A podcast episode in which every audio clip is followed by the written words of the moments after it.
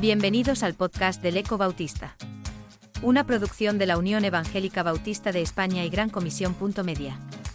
Puedes encontrar a este autor y otros muchos en 9.org o en tu plataforma favorita de podcast como Spotify, Apple Podcasts o Google. En esta entrega, Pau Brau escribe su artículo, La palabra, vida de la Iglesia. Dios habló en otro tiempo a nuestros antepasados por medio de los profetas. Y lo hizo en distintas ocasiones y de múltiples maneras. Ahora, llegada la etapa final, nos ha hablado por medio del Hijo a quien constituyó heredero de todas las cosas y por quien creó también el universo. El Hijo, que siendo reflejo resplandeciente de la gloria del Padre e imagen perfecta de su ser, sostiene todas las cosas mediante su palabra poderosa.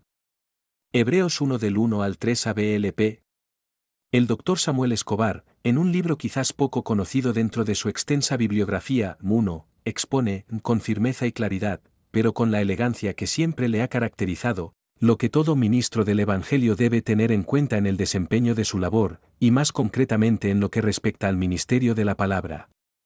En el centro de su reflexión está el manejo académico y pastoral de la palabra de Dios, la Biblia, el testimonio fidedigno del ser y de los hechos de Dios revelados a través de la ley y los profetas hasta llegar a la palabra encarnada, el Logos de Dios, en quien se ha manifestado la plenitud de la deidad. La centralidad de la palabra de Dios en la vida de la Iglesia es columna vertebral para la misión de la misma.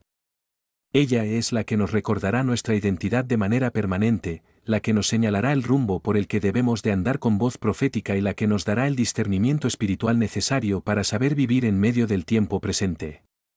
En los congresos de adoración, tanto el auspiciado por la BWA Berlín, 1998, como en el Congreso Latinoamericano de Adoración NTEROI, 2000, y el celebrado en UBE, Denia, 2001, que se celebraron a finales del siglo XX, ya se advertía un debilitamiento del ministerio de la palabra en la misión querigmática y didáctica de nuestras iglesias, así como de los corrimientos e hipertrofias que en materia musical se estaban produciendo.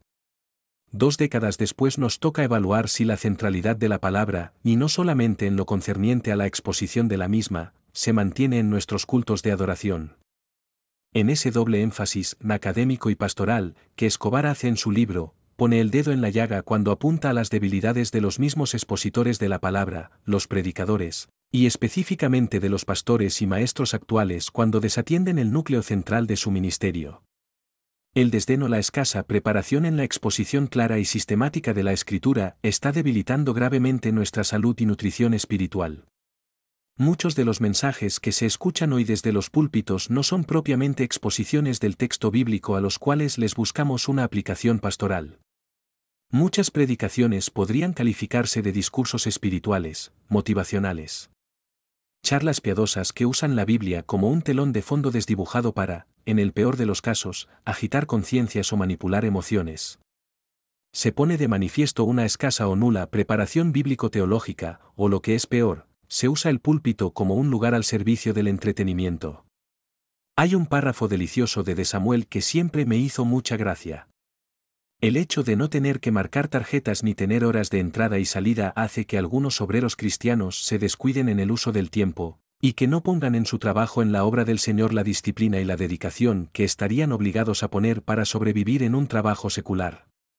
Cuando los miembros de mi iglesia que salen a trabajar a las 6 de la mañana y luego de un día largo de labor vienen al estudio bíblico y se dan cuenta de que no me he preparado, y me escuchan contar las incidencias del partido de fútbol o la novela que he estado viendo en la televisión, ¿tienen derecho a cuestionar que yo como obrero sea digno de mi salario? Sin comentarios. El ministerio de la palabra es un privilegio y una alta responsabilidad al servicio de la Iglesia. Sin ella, languidecemos y morimos. Aprovechemos este don inefable para buscar la dirección y el alimento espiritual que nuestras comunidades de fe necesitan.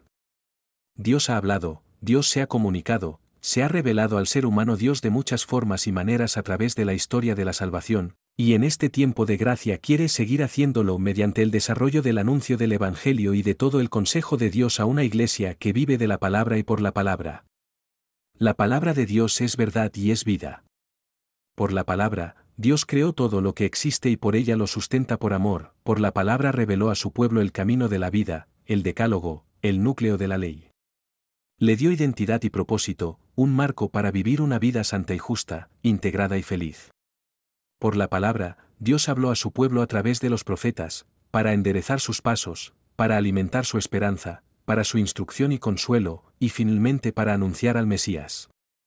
Por su palabra, el Espíritu Santo de Dios inspiró a los autores sagrados para preservar los hechos y los dichos de Dios que son fuente de sabiduría y vida. Por la palabra encarnada de Dios en Cristo Jesús, el mundo recibió la buena noticia de salvación para redimir un orden caído y desestructurado, sediente de sentido y dirección. Por la palabra, registro del fundamento apostólico, tocante al verbo de vida, 1 Juan 1. 1. La Iglesia se sostiene y se gobierna. Bajo su autoridad y dirección puede caminar con seguridad y firmeza en su peregrinar por esta tierra extraña en la que, pese a no ser nuestra patria ni la ciudad hacia la que caminamos como extranjeros, estamos llamados a cantar con fe, esperanza y amor. Salmo 137 del 1 al 6 San 1 Corintios 13. 13. Citas. 1. Escobar Aguirre, Juan Samuel, 2006, La palabra, vida de la Iglesia. La Biblia y el Ministerio Cristiano. E. Mundo Hispano, El Paso, Texas, Estados Unidos. 2. OPCIC PP 5960.